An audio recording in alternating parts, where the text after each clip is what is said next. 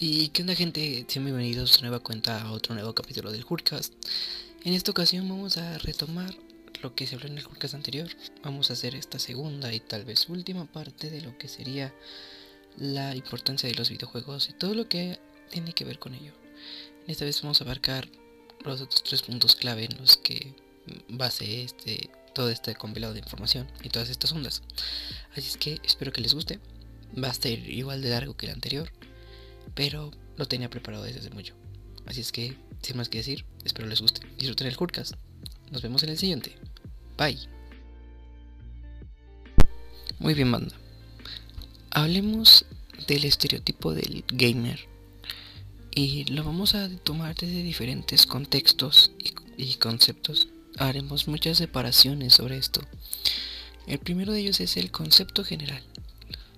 Un gamer, obviamente, ya en 2022, en esta nueva década, sabemos que un gamer es una persona que se dedica a jugar videojuegos y basa gran parte de su tiempo y de su vida social en esto, a tal grado de poder generar recursos o poder vivir de lo mismo.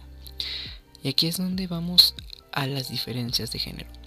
el estereotipo del chico gamer es el vato con sobrepeso, sin vida social, aislado del mundo exterior, sin contacto femenino, sin apoyo emocional, que se hunde en jugar videojuegos, en estar detrás de un monitor, de un mando, de un mouse, de un teclado, por varias razones que tocaré en algún momento. Y que técnicamente se relaciona principalmente a jugar League of Legends, a jugar cosas que no son del agrado de la audiencia en sí. La siguiente es la chica gamer. Y aquí nos vamos al desmadre de la sexualización de las mujeres. El mercado de streaming en videojuegos se ha vuelto como que el estereotipo de una chica gamer es tener pechos grandes, ser coqueta, y técnicamente ser sumisa. Esto es algo muy, muy que saca de onda a la gente, me saca de onda principalmente a mí, y en el cual en este mismo juzgan las habilidades de las mujeres en los videojuegos. Viviendo igualmente en una sociedad machista y misógina, en algo que se hizo especialmente para hombres, que al principio, según la historia, los videojuegos se hicieron solo para niños. Después las personas adultas nos fuimos aprovechando de esto, de que las cientos de temáticas, de tipos de juegos que hay, y de que tenemos varias actividades, habilidades en distintos juegos. Volviendo a lo mismo, dependiendo del tipo, no es el un güey no tiene el mismo la misma habilidad jugando League of Legends que jugando Warzone y viceversa. Y aquí es donde digo, entra lo de las mujeres. Al ser esto algo dominado predominantemente, sí, predominantemente por hombres, por chavos, pues una mujer se va a sentir siempre, siempre en un ambiente lleno de hombres, vulnerada, con miedo. A tal grado de que ocultan que juegan videojuegos por miedo a varias cosas, miedo a que la juzguen, a que le hagan chistes misóginos y sexistas. Y aquí hay un ejemplo básico. La clásica chica que se mete a jugar y regresa a la cocina o empiezan a insultarla al la ligar por el simple hecho de que es morra. Y aquí es donde va otra cosa. Eh, el problema de que hay hombres que se hacen pasar por mujeres para obtener para obtener cosas de otros hombres. Esto es muy muy gracioso, muy XD como yo diría. Pero llegar al punto de vulnerar tanto una chica a una mujer en algo tan simple como es un videojuego es algo en lo que debemos reflexionar. Y es muy muy triste. La verdad es muy triste saber que uno como persona quería quiere que alguien juegue con para empezar muchos de los que jugamos no tenemos amigos para jugar un juego en específico y mucho menos a una amiga que, sepa de videojuegos o que se adentre por esto. Porque tiene miedo. Miedo a jugar, miedo a que la acosen, a que la agredan, a que la sexualicen. es muy triste, la verdad. Y aquí voy a tocar otro tema. En su momento, anteriormente, hace unos meses, había un tren de TikTok, uno de tantos, que hacía que, que daba a entender que los chicos gamers éramos un estereotipo para el gusto de chicas bisexuales. Que es como por ejemplo el TikTok decía, eres una chica bisexual, pero terminaste con el chico gamer introvertido que se comporta como un perrito Golden Retriever y yo digo, what y aquí es donde igual sexual, y aquí es donde una sexualización general por el simple hecho de que de este pinche trend, o sea, es como de que soy bisexual, me atraen más los vatos, eres gamer, a huevo te tengo que dar. O sea, no, eso no es así. Hacer, hacer, tener muchos problemas de esto es muy... Hacer un... Hacer de un, un pasatiempo, un estereotipo sexual, o sea, una forma de atraer es como de que verga. Pero aquí voy, vuelvo al primer punto de esta parte de los estereotipos de los gamers. Una chica basándonos en los estándares de belleza actuales, una chica no va a pelar al güey que se parece al Dead. Con todo respeto para Víctor. Este. Por eso, o sea. El estereotipo del gamer que quieren las morras es el güey guapo. Que juega. Que juega. chido, entre comillas. Pero simplemente es basarse, se basan en lo físico. Nada más agarran el pedo de gamer por mame por quererse colgar de las cosas de la gente. Y aquí es donde van las repercusiones, o sea, el rechazo por decir que juegas videojuegos es que te tachen de nerd, que te tachen de ñoño, como lo mencioné al principio, si eres vato, te tachan de que no tienes vida social, de que no tienes novia, de que no tienes contacto con la gente, de que eres un cerrado antisocial ñoño. Y pues a veces en algunos casos tiene razón, en otros no es muy dependiente. Cada que no somos personas. Por ejemplo, nadie en la prepa, bueno, muy poca gente en la prepa supo que yo era un viciado a jugar Halo hasta el último año. Y, y ahora que todo el mundo lo ve, ya me está asociando con el güey que no tiene vida social, que no ¿Por qué? Porque uno como persona cambia. Uno como persona ya no eh, me interesa estar haciendo cosas que el resto de la gente hace. Y dirás, pues videojuegos es algo que mucha gente sí. Pero últimamente yo prefiero estar en la computadora jugando, viendo gameplays, viendo directos, viendo streams, aprendiendo cosas desde mi computadora, a estar en una fiesta, a estar allí. Por muchos factores, ya sea tiempo, dinero, permisos y, otros, y otras ondas. De hecho, eso hablaré en el siguiente Hurcast. Spoiler. Y aquí es donde empiezan los problemas de autoestima de que porque eres un gamer, no, y nadie te habla, todo el mundo te rechaza. Y es como de que, güey, te sientes triste, te sientes, sientes que solo. Y eso se afecta a tu autoestima de que no te sientas bien contigo mismo por algo que haces, por algo que en realidad te gusta. Y te dejas pasar en las opiniones de los demás. Es como por ejemplo que, que hay gente que que literalmente insulta lo que juego, nada más por quererme joder. Es como de que verga, güey. O sea, eso pasa con todos. Y es algo muy ojete. Muy, pero muy ojete. Pero bueno, si cambiamos, cambiamos totalmente la temática. Y vamos ahora sí a algo muy, muy, muy, muy, muy, muy importante. Tal vez lo que me tarde más a explicar en este podcast que sería el contenido de los videojuegos y el consumo de los mismos. Ya saben, streams y todas esas ondas. Bueno, muy bien. Hablemos del contenido de los videojuegos. Empecemos por Twitch. Esta plataforma morada que es la más famosa actualmente. Empresa de Amazon, por si algunos no sabían. Y hablaremos del poder que esta tiene ahorita en la actualidad. Y hay muchas cosas que hablar. Por ejemplo, los números que maneja la gente alta. Los números que manejamos los streamers pequeños. Una gran diferencia y un gran contraste. Algo totalmente desequilibrado. bastante. Pero empecemos por los baneos.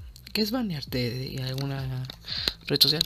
Como algunos saben, Facebook te bloquea por determinado tipo de tiempo si cometes alguna infracción a las normas de su comunidad haciendo comentarios racistas, misóginos, homofóbicos, etcétera, etcétera, etcétera.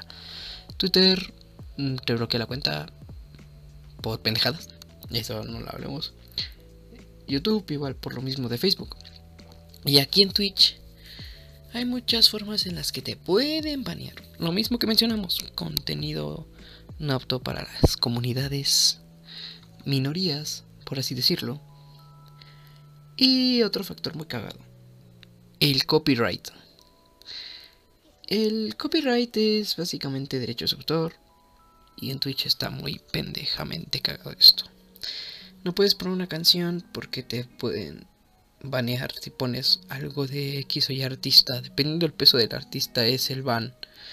Hay gente que nada más por reaccionar a un concierto de Travis Scott los banean una semana.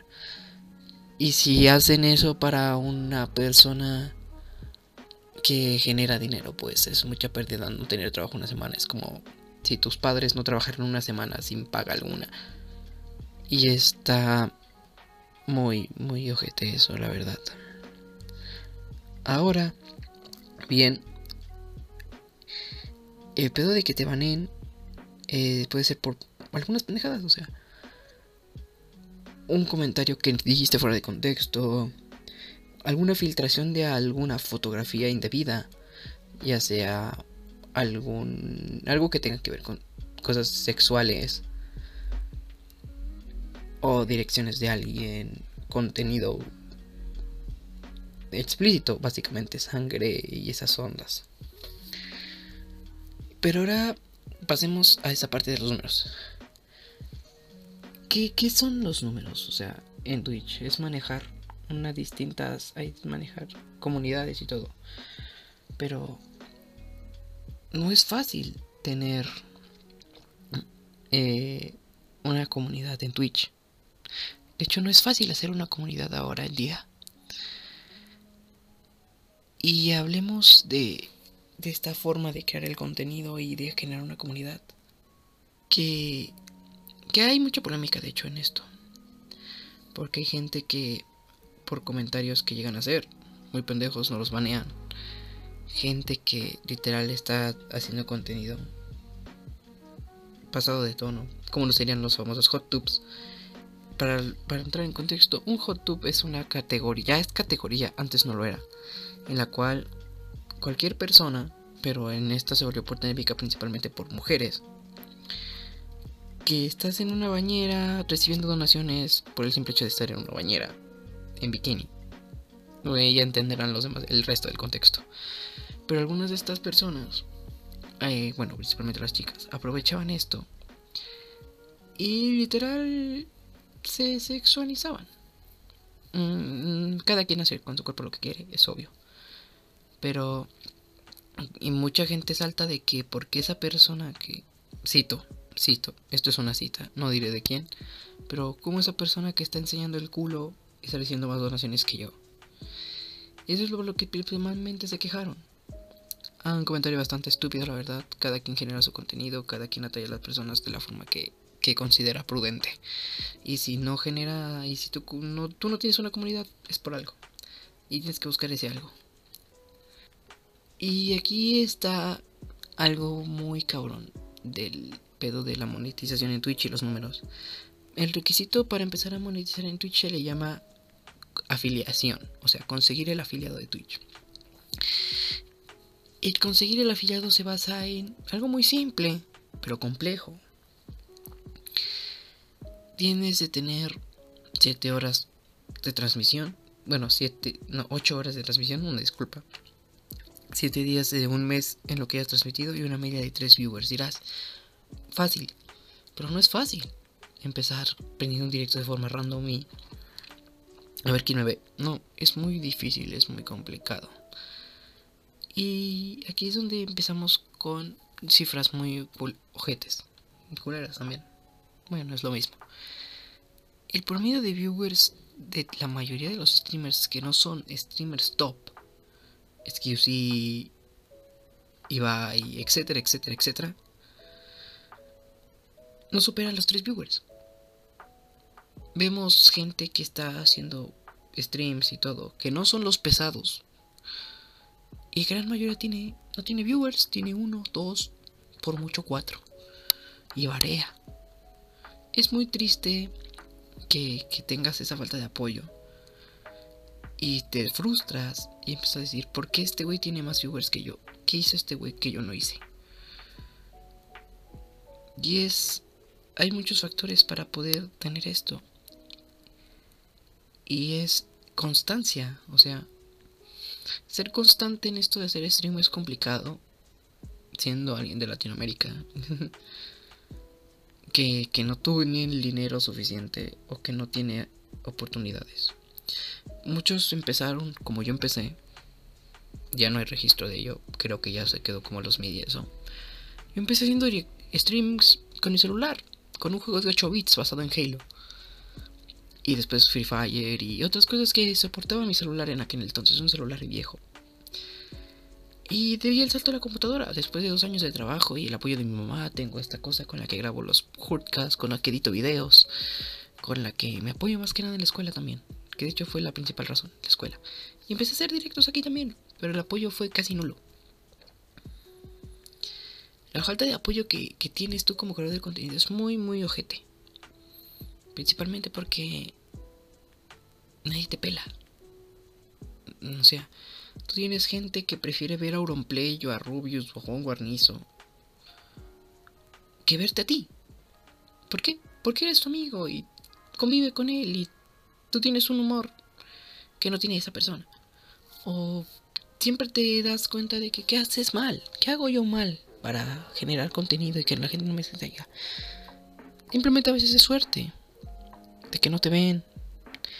Y muchos empiezan a cuestionar si su círculo social es apto para que lo apoyen en sus proyectos. Y eso también lo voy a mencionar en algún momento. De que la falta de apoyo de tu círculo social.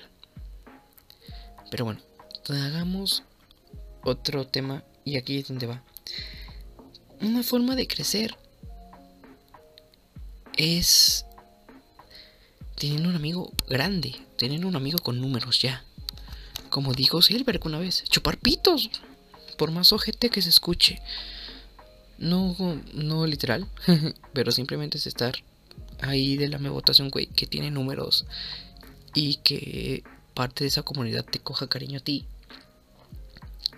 O diga, ah, no manches, el amigo de este güey y también es chistoso, voy a verlo después de que acabe este y estar dependiendo de otras personas. Es culero, pero es una forma de empezar también. Y aquí voy a mencionar algo a alguien. Ya lo mencioné igual en este mismo podcast, pero este es para hablar chido de él. Y es el Dead. Víctor Por Calderón, mejor conocido como el Dead, él ya llegó el Dead pa pa pa. ha impulsado la carrera de muchas personas en Twitch, principalmente en Latinoamérica. Empezó con. Empezó. Él empezó siendo amigo de Akim. Después Dead empezó a tener números. Y de, gracias a Dead muchas personas tienen los números que tienen ahora. Juan Guarnizo es una de esas personas. Marca Gamer es una de esas personas. Silver que es una de esas personas. The Gameplays en su momento fue una de esas personas. Su novia Neftuni es una de esas personas que ahora están agarrando números gracias a Víctor. Y no voy a meterme en esas cuestiones de que te cuelgas de o así. No, la verdad no. Ari Gameplays pues igual. Juan Guarnizo, de no ser por Dead o por Ari, no hubiera tenido el éxito que tiene actualmente. Y así pasa, y así pasa. O sea, actualmente el Mariana, voy a hablar también de ello, en de acabando de tocar esto. Ahorita está impulsando la carrera de Aldo Geo, en su momento de Roger, ahorita la impulsó la carrera de Rivers. Y ahorita Rivers es una de las top del país. Una chica que empezó a jugar Warzone y con un humor muy peculiar. Ahora pega bastante chido. Pero aquí vamos a hablar del efecto Mariana y los números.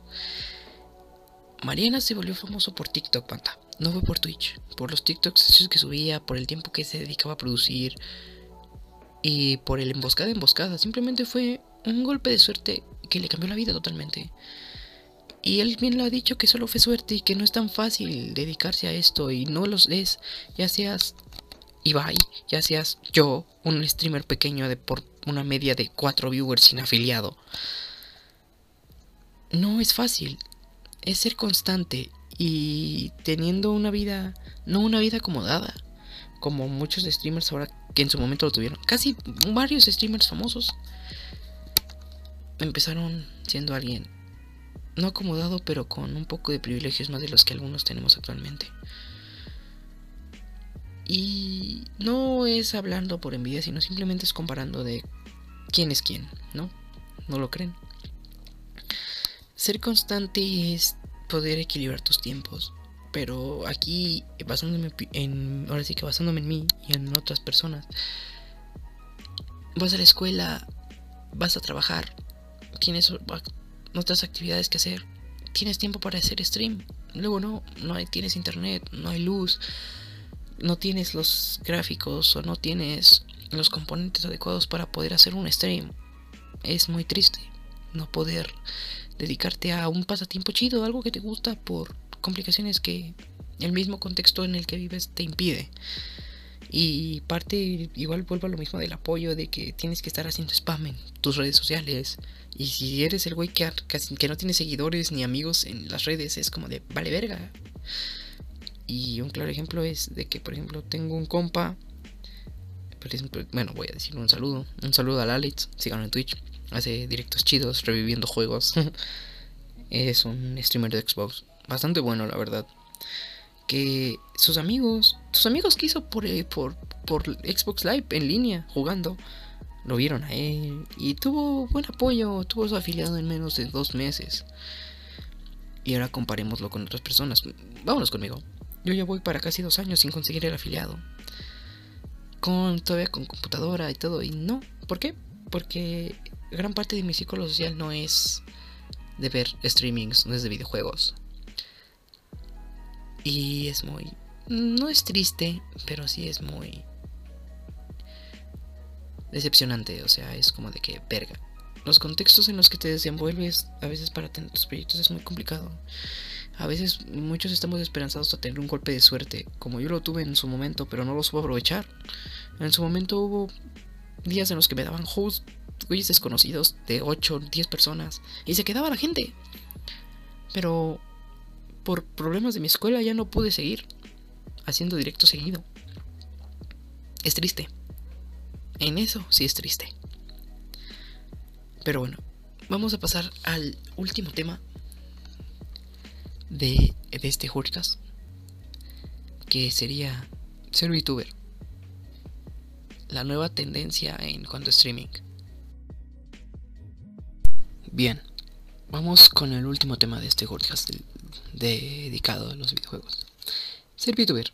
Un VTuber básicamente es una persona que ocupa un avatar sin importar el tipo de avatar, ya sea un personaje de anime, un personaje propio, alguna caricatura, algún objeto en realidad para esconder su identidad y basar la personalidad de basar tu personalidad en ese en ese objeto, en esa imagen, en ese en ese personaje y hacerlo popular. Las razones por las que cual una persona se vuelve VTuber es eso, o sea, gozar del anonimato, de evitar que te estén acosando cada vez que sales a la calle, de que, oye, güey, eres tú, el, este güey, me puedo tomar una foto contigo. Hay gente que no le gusta la fama. Y dirán, güey, pero si eres streamer debes estar consciente de esto y de todo esto. No, o sea, hay gente que, que oculta sus identidades para no tener ser víctima de acoso ni nada. Principalmente las chicas que son VTubers, o sea, para evitar tener acosadores, gente que les pueda hacer daño, se esconden detrás de una mona china. o no tan lejos. Este, el delantero, aunque no es youtuber, oculto de identidad. Aunque muchos ya le hayan visto la cara, ¿no? Pero oculto de identidad. Y es algo válido. Para evitar que vaya a la tienda sin máscara, sin la bolsa le hagan algo. Y así pasa con los VTubers. mm, es mejor saber... Es mejor que no sepan de ti en persona y que sepan quién eres siendo una una chica anime o un perrito o una rata roja. Y aquí hay muchas cosas y luego aún así son agredidas estas personas. Por ejemplo, vamos a pasarnos de las chicas. Muchas personas piensan que la mayoría de las VTubers son hombres. Como lo mencioné anteriormente en la parte del contenido de, de los estereotipos.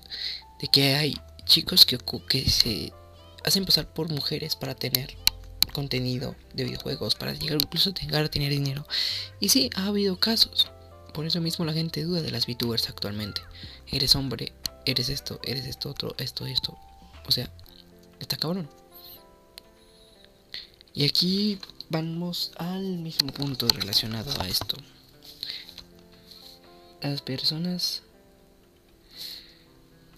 que son Sims, no sé si se puede decir esto, pero ya lo dije, total. Si me ponen el video XD. O sea, que son chicos o chicas que, que se ilusionan con la atención del VTuber o la VTuber y gastan dinero, tiempo en que esa persona les atención. Literalmente pagan por la atención de una persona. Y muchos se ilusionan y se enamoran del personaje en sí. Y es un problema de salud mental bastante, bastante discutido. Y aquí vamos con el estereotipo del vato sim de, una VTuber. Es el güey que no tiene contacto femenino. Que el estereotipo del gamer hombre promedio. Y aquí vamos a hablar de, de dos tipos de VTubers. De dos personas que tienen contrastes distintos. ¿Qué son Nimu y Silberg? Este guion del Hurtcast lo tenía planeado para hace un mes, pero el tiempo cuela, ¿no? Nimu, una VTuber argentina de 23, 24 años, algo así, que empezó haciendo directos en Facebook Gaming y se volvió popular como iba avanzando el tiempo. Tuvo un escándalo en el cual Lady Luca una VTuber y se escudó en su ciclo menstrual.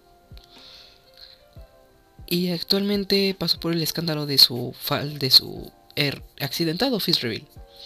Y ahorita está pasando por muchas otras ondas de que se están encontrando sus cuentas personales, donde según es ella, y un montón de cosas más. Esta chica es el ejemplo de tener sims, tener hate, tener apoyo de bastantes personas. Esta chica estaba creciendo por su cuenta. Pero adivinen quién llegó. Llegó el señor Víctor, el Dead. Ya llegó el Dead. Le dio. Salió en un video de él, salió en un stream de él, le dio dinero a él. Recibió apoyo del Dead de una forma muy random. Y eso hizo que Nimo despegara bastante. Súper, súper, bastante. Y ahora es una de las VTubers de Latinoamérica más con más viewers por directo. De hecho, ahorita ella sigue en un directo extensible. Y que a pesar de su face reveal, de la broma tonta del OnlyFans, contexto rápido, esta morra quiso atraer la atención de la gente haciendo, al sentir, eso es su opinión mía, al sentir que ya no tenía el mismo apoyo de antes, intentó hacer un OnlyFans, al punto de editar la foto de un vato, con consentimiento del güey, para meterla en el OnlyFans, que le aceptaran la cuenta y todo, pero no subir contenido y al final decirles que era una buena, una bromita para un redebut de un avatar.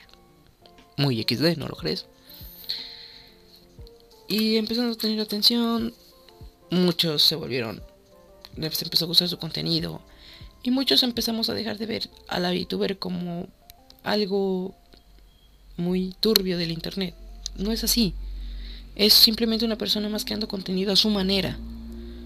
Como lo he dicho en repetidas veces. Cada quien hace el contenido a su manera siempre y cuando no afecte a los demás.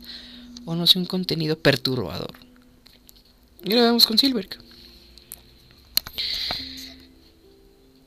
Que es un chavo de del norte que parte de... ¿De... ¿De qué? Ah, cierto. Luego se me va la onda, disculpen. De, de que él empezó siendo un, un youtuber común y corriente, haciendo videos, haciendo vlogs y haciendo streams, pero no pegó tanto los streams, hasta que se le ocurrió una maravillosa idea de empezar en el mundo del BR chat y ser VTuber, agarrando una variante toda rara de lo que sería Knuckles, el que sale con el Sonic. y pasa haciendo su contenido, su contenido a su manera. Pero aquí es donde viene lo raro, que él tiene contenido bastante funable para algunos sectores. Sexualización muy ojete a las mujer, muy ojete a mujeres, alusión al narcotráfico y a la violencia que vive el país, México, recuerden, soy de México, ocupando el, el las frases como tamul, como puro Tamaulipas y detonando una K-47. Pero esto es lo que lo que pegó bastante fue eso, que empezaron a hacer TikToks de él haciendo alusión a esos temas, a esas cosas funables y a varios roleos que él hacía bastante cool, un contenido agradable en algunos aspectos. Y aquí es donde varias entrevistas él ha dicho que fue ser, volverse VTuber fue la mejor opción que seguir siendo una persona, un streamer común y corriente. Algo muy, muy, muy feo, la verdad. Y que es muy complicado de, de asumir, de que tú quieres hacer algo de una manera, pero te tuviste que adaptar ¿Te gustó? La, por ejemplo, a él le gustó adaptarse a ese contenido y, le va muy bien ahora. Ha mejorado bastante. Pero, ¿qué tal si hay personas que crean otro contenido diferente al que les gusta para tener números y seguir reteniendo a la comunidad? Y tener el miedo al fracaso y a quedarse sin nada. Es muy complicado. Pero bueno, sigamos con los últimos subtemas de, del Hurkas y nos vamos. Empecemos con el último. Que tiene que ver con las mujeres. Todo está. Bueno, estos dos temas tienen que ver con mujeres. La sexualización y la inclusión forzada en el mundo de los videojuegos es muy complicado. Eh, la opción para atraer al público masculino fue creando personajes femeninos atractivos a la visual, creando chicas con atributos, ya saben a lo que me refiero, y sexualizándolas. Un claro ejemplo es Overwatch, un personaje de Apex Legends también, las mujeres, las chicas en Fortnite, Bayonetta, etcétera, etcétera, etcétera. Y esto parte a tal punto de que el mismo contenido migra hacia otro lado, creando lo que es el famoso Rule 34, pornografía básicamente de los de estos personajes. A tal punto de que, en un claro ejemplo de que Overwatch es más famoso por el contenido para adultos que por el videojuego en sí. Y es un videojuego, o sea, simplemente las el porno de Overwatch fueron creaciones de los mismos fans de la saga por las morras, por los personajes femeninos que hay ahí. La razón sería dinero, pues lamentablemente lo es. Atrae más público con una chica en pelotas que con un simple vato común y corriente. Hay excepciones, obviamente. Y aquí es donde vamos a meter, cambiar otro tema, la inclusión forzada. ¿Se le llamará inclusión forzada eso? a lo que le llamamos, a lo que las empresas para poder encajar en las sociedades actuales y no tener problemas con las ideologías actuales hacen. Como por ejemplo vamos a tocar el tema de Last of Us 2. Que básicamente los personajes principales eran una lesbiana y una chica y una chica mamada. Perdón, una chica musculosa que no cumple con los estándares de belleza establecidos actualmente. Una chica musculosa para muchas personas no es considerada atractiva. Y si hablamos de una chica lesbiana, a las personas se les fueron más de 15 tornillos. Empezaron a juzgar el juego por esta razón, Más que nada la tema, la trama del juego no es muy buena que digamos, pero básicamente el hate hacia The Last of Us fue por eso. Porque sus personajes eran una lesbiana y una chica fuertota. Es triste la verdad. Y hay muchas formas de inclusión forzada en series, en otros videojuegos. Pero la verdad, eso no debe de importar. Una persona que juega videojuegos no es crítica. Y si lo es, no deberías de meter temas de ideología a tu, a tu forma de criticar. Una, para poder criticar un videojuego, y esto aquí ya es mi opinión, si me quieren poner por lo que voy a decir, adelante. Evalúas el gameplay, evalúas parte de la trama, pero que tenga que ver con el gameplay.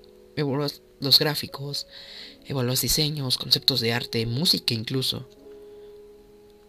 Pero meterte con la ideología del personaje en sí es muy distinta, muy compleja. Es como, por ejemplo, mucha gente se queja que el, que el jefe maestro, el personaje principal, tiene nuestra humanidad. Cuando en todas más de las todas que todas las sagas es un güey callado que solo se dedica a matar aliens. Para mí fue un buen cambio, para otros fue una reverenda mamada. Y ya por último voy a tocar el pedo de... Como una conclusión más que nada, dar una conclusión a todo lo que acabamos de decir. Bueno, banda, antes de despedirme voy a dar una ligera conclusión a esto. Toda cosa en el mundo tiene problemas, y los videojuegos son una de ellas. Es muy triste saber que detrás de lo que es simplemente apretar botones y mover joysticks o mouse, te está detrás un mundo muy, no turbio, pero sí triste. Y un poco decepcionante saber que, que tú intentando ser feliz, hay gente que no la pasa bien. Hay gente que literalmente vive de esto. Y que hay gente que quiere vivir de esto. O planea en su momento vivir de esto. Pero no lo logra. O sea, es un contexto muy triste. Y es una forma, es otra forma de ver la, la vida. O sea, hay que ser empáticos con las personas que son acosadas. Hay que ser empáticos con las personas que, que no tienen otro refugio de sus problemas que estar jugando. Hay que ser empáticos con la gente que genera contenido sin necesidad de mostrar su cara. La gente que genera contenido de, una forma que aunque no nos guste, hay que ser empáticos. Simplemente es ser empáticos con la gente ser autocríticos también de las actitudes que llegamos a tener mientras jugamos, de que insultar a alguien que te mata o alguien que te gana en un juego. Sonará gracioso a veces en algunos casos, pero hay veces en las que se toman muy en serio esto y llegan a hacer comentarios bastante ojetes. Pero bueno, esto ha sido todo por el Jorcas de hoy. Esto ha sido un trabajo de día, fue un trabajo de varias semanas realizando encuestas, preguntando a la gente que jugaba o que no jugaba. Y espero tengo este el apoyo suficiente que tuvieron mis encuestas piteras que tuve en Instagram. Y pues ya sé, ya sin más que decir, vamos al spam de siempre. Síganme en Twitch, hacemos directos a veces. Síganme en mi canal de YouTube, el canal principal. Este ya pasó a ser el canal secundario, en Ivan Hurt. Síganme en Spotify con este mismo podcast, Instagram, TikTok, donde subimos pendejadas. Y sin más que decir, yo me retiro. Nos vemos en el siguiente Hurcast. Ahora sí va a ser un spoiler. La crisis de los 20. ¿Cómo viviremos con ello?